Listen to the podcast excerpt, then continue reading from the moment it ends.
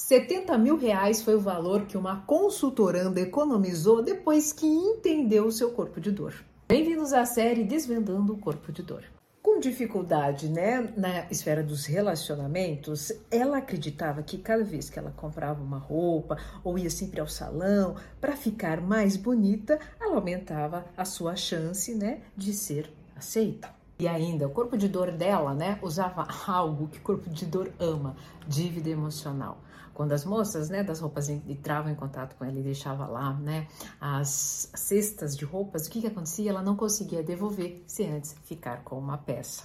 O corpo de dor usa a rejeição da seguinte forma: pelo menos elas te dão atenção. Olha que maluco. Quando desvendamos o corpo de dor, ficamos horrorizados. Meu Deus, como é que eu não tinha visto isso antes? Pois é.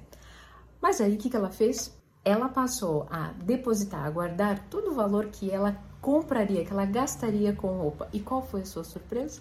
Dona Ana vem aqui te dizer que hoje estou indo buscar o carro que eu comprei sem precisar vender, né? Outro carro, acho que era da empresa, justamente depois que eu ah, silenciei o meu corpo de dor.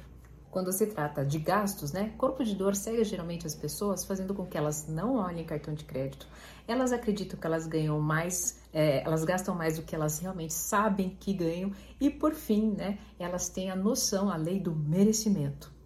Tudo isso por conta desse estado de corpo de dor.